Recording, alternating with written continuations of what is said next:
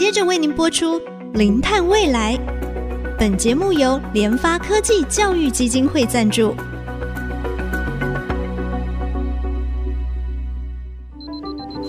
前瞻能源新方向，以科学与科技迈向近零碳排，智慧永续，与您一同开创零碳未来。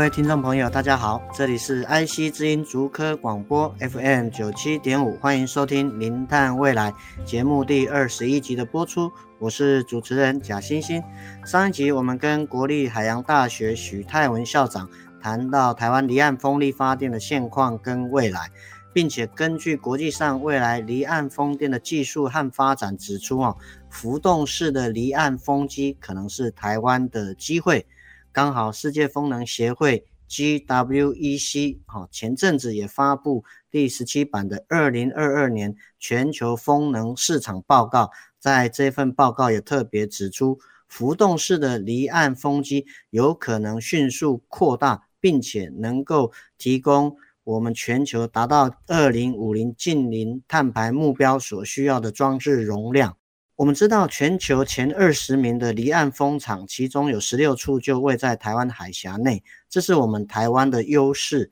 但因为离岸风机的施工技术等等，让我们受制于人。再加上我们台湾有台风、有地震，以及台湾海峡海床的特性，有这些的劣势。但是我们怎么样把这个劣势变成我们台湾在发展离岸风机的优势呢？今天我们要针对台湾海峡狂暴的风场，谈谈风力发电机如何防台的技术，以及台湾目前浮动式离岸风机的发展现况跟挑战。欢迎我们今天的来宾，成功大学水利及海洋工程学系副教授杨瑞元博士。杨老师您好。贾博士您好，各位呃空中的听众大家好。是老师，我想就是说，您开始带领团队哈，在做这种浮动式的一个风机哈，打造抵抗台风的一个啊强韧度哈，是什么原因哈，让你开始朝这个方向来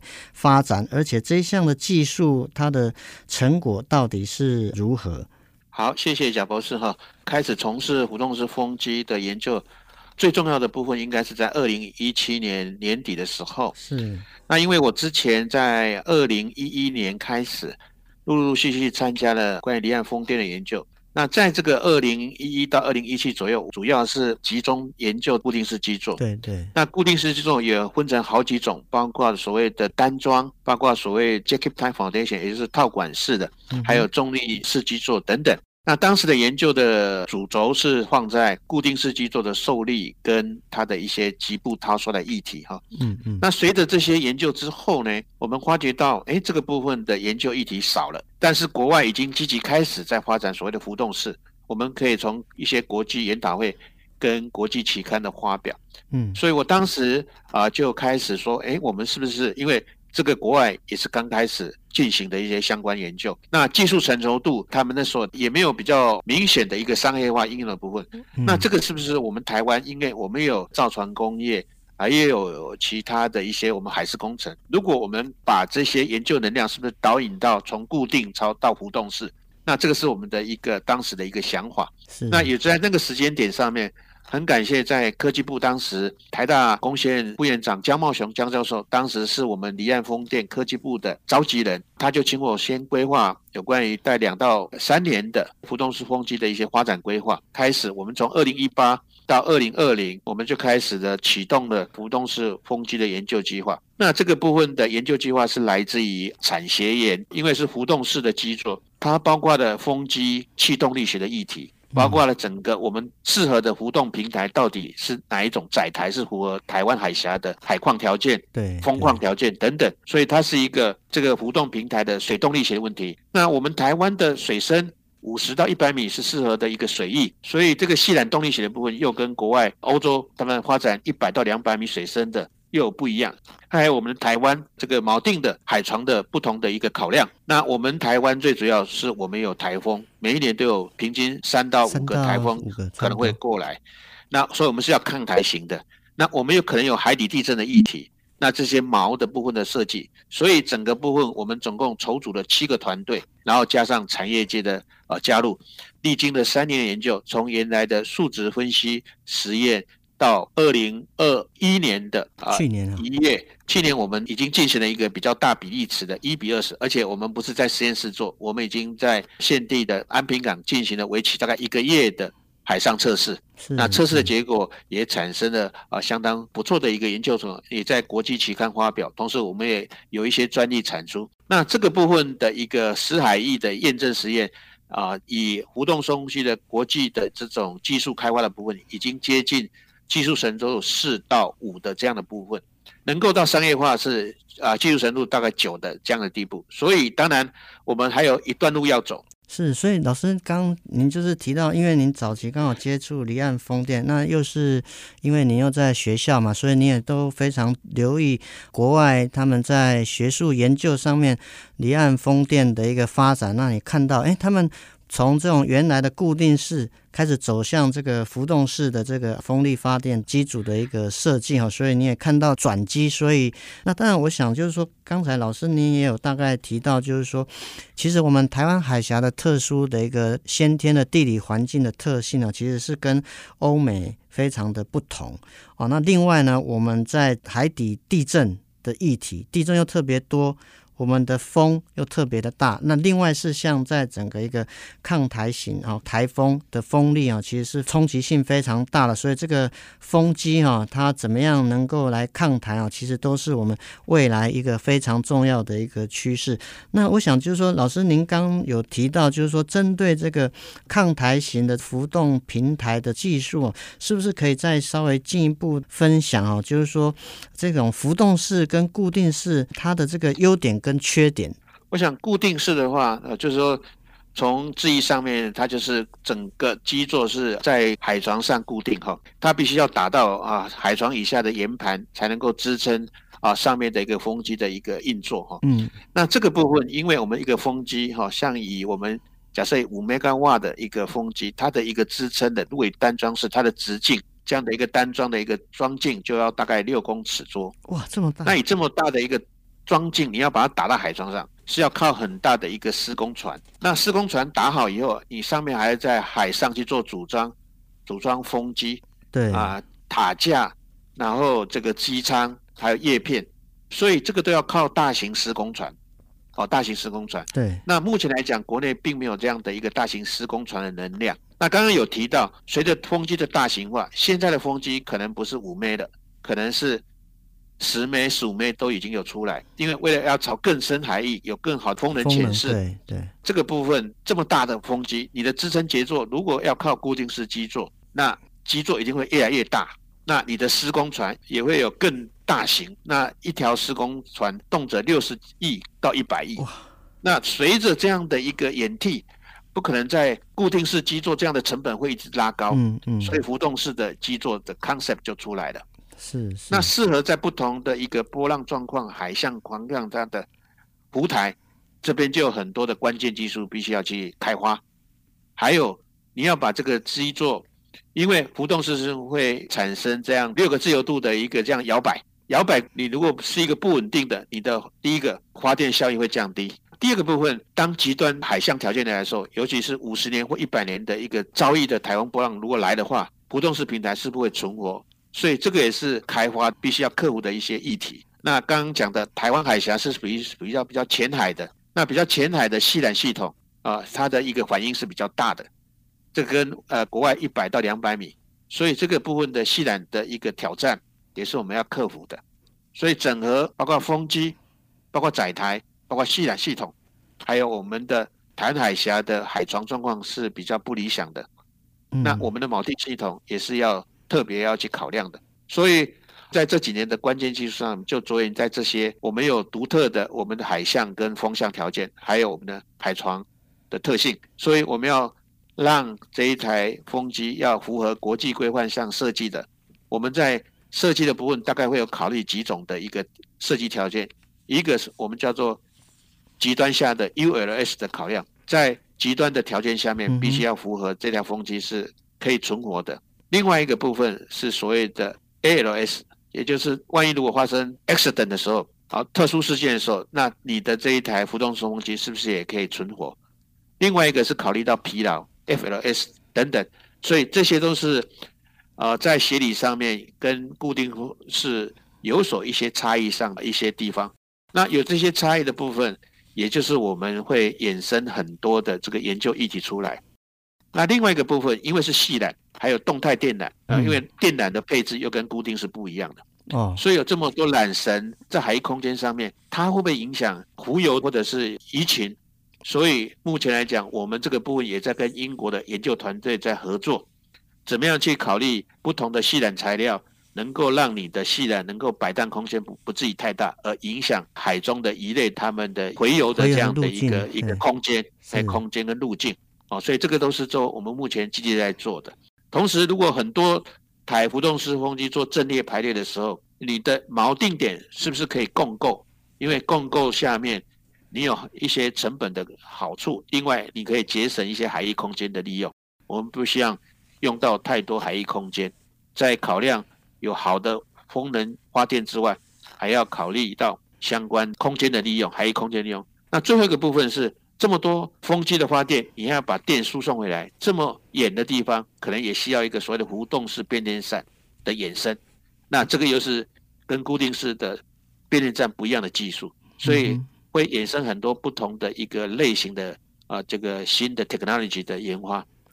是是，所以这些都是很多的挑战。所以基本上就是说哈，从刚刚杨老师的分享，我们可以看到，第一个，因为未来哈风机发电量其实越来越大，往大型化，而且往这个更远离海岸的地方在发展哈。因为啊，为了要善加利用这个大自然的这个风能啊，所以整个风机其实可能会越做越大。整个固定式呢，它就变成施工成本就会增加的越来越大哈，所以。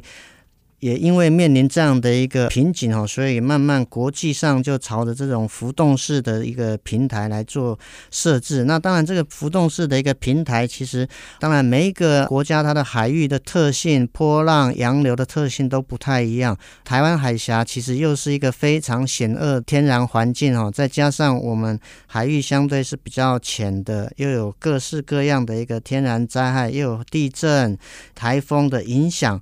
哦，所以呢，要在台湾刻制化生产制造所谓的这种浮动型抗台的这个风机啊，其实它有非常多的一个关键技术的一个研发。那当然，其实有时候一个。困难的点其实也是我们在技术上往上跳升的一个转类点哈，所以刚刚杨老师有特别提到抗台型浮动式的这个风力发电，其实它有非常多的一个关键技术哈，需要去突破它。那我们呢，节目先进行到这边哈，我们休息一下，待会再回到我们零碳未来节目的现场。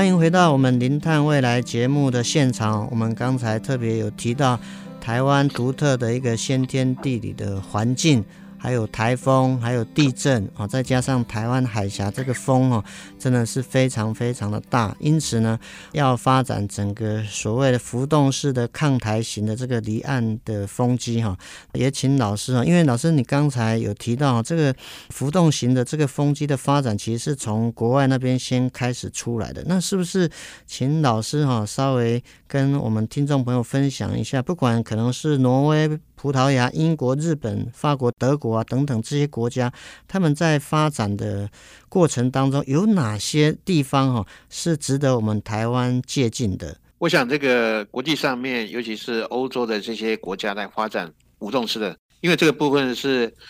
牵扯到很多的这个领域的结合。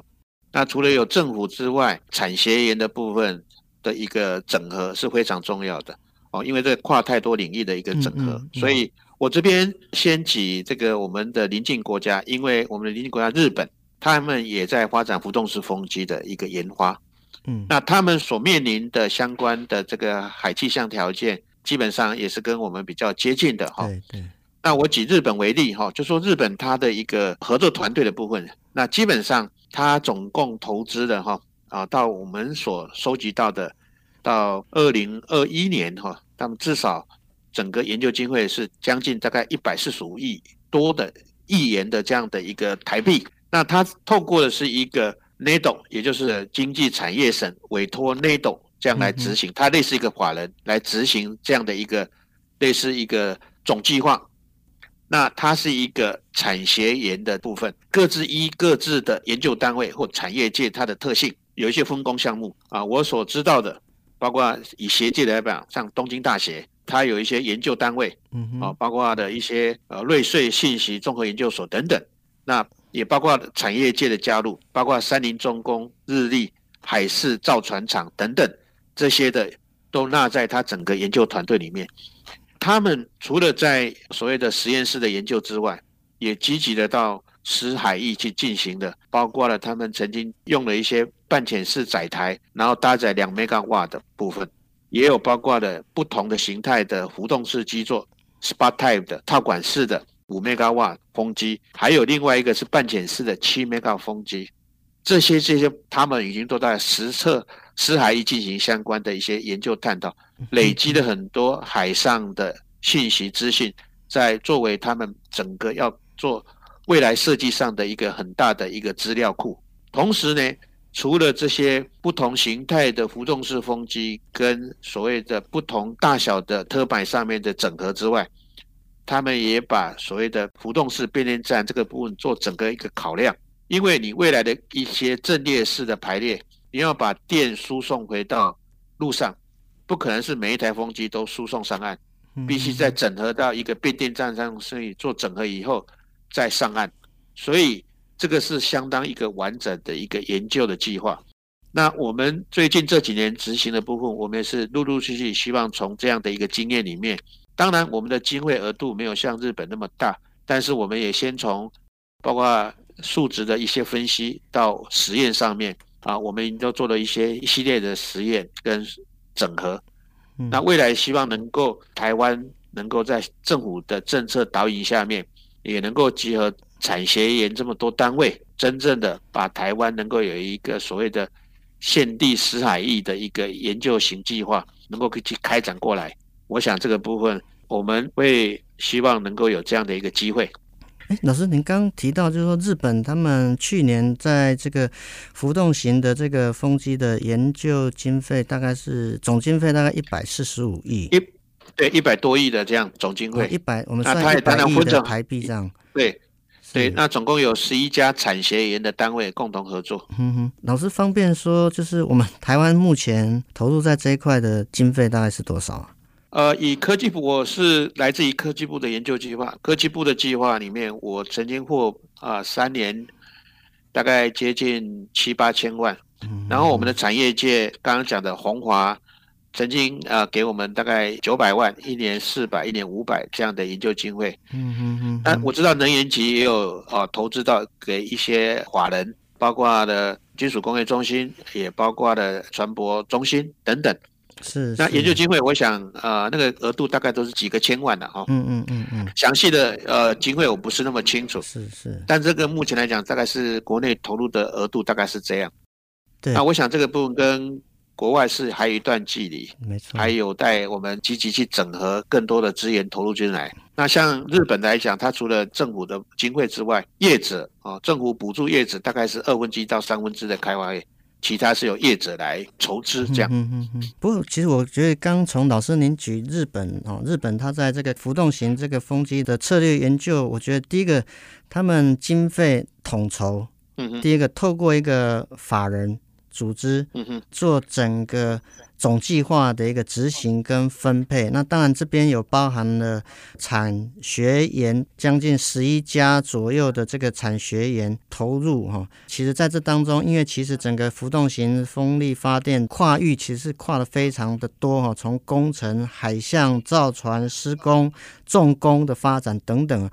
我觉得从日本这个角度来看的话，因为日本当然跟我们的先天环境其实蛮像的，它同样台风对他们影响非常非常大。但是我们从日本他们在发展这个浮动型风力发电，他们在研究的规划来看的话，其实统筹我觉得是一个非常非常好的一个方向。那当然，刚才从杨老师这边我们也听到，我们目前大概就是很多经费可能就是说哦，科技部啊、能源局啊，或者是说其他的业业界的投入，我感觉是比较分散的。其实我们不一定要跟他们一样多的一个金额，因为整个经济体的规模不一样。但是如果说我们可以把我们所有的这个研究的经费统筹，透过一个独立的一个法人来做整个总计划的执行、规划跟监督，我想这样子或许我们的成效会更好哈，今天啊，真的也是非常谢谢啊杨老师呢，他长期投入在浮动型风力发电机的一个研发哈。那当然也谢谢杨老师分享这个日本他们在这一块他们怎么样来运作，或许这一点呢能够作为我们台湾一个非常重要的一个参考哈。因为未来能源的一个转型啊，除了太阳能以外，风力发电也是一个非常重要的一环哈。我们今天的节目。目呢就进行到这边哈，再次谢谢我们今天杨老师杨瑞元老师哈的一个分享。当然，我们的节目呢现在也都在爱惜之音的官网 AOD 哈，大家都可以随选随听了哈。请大家可以上 Podcast、Apple、Google 的都已经上线了哈，请大家搜寻“零碳未来”，也要记得按下订阅哈，才不会错过我们每一集的节目。那当然，之前我们。听友有回复说，其实如果长期听我们节目，每一集每一集下来的话，真的对大家来讲会有蛮多的一个收获。最后呢，我们再次谢谢我们今天的来宾哈，成功大学的杨瑞元杨老师。我们节目进行到这里，我是主持人贾欣欣，我们下周同一时间我们再会。本节目由联发科技教育基金会赞助播出，联发科技教育基金会。邀您一起响应“净零碳排”，以知识驱动更好的未来。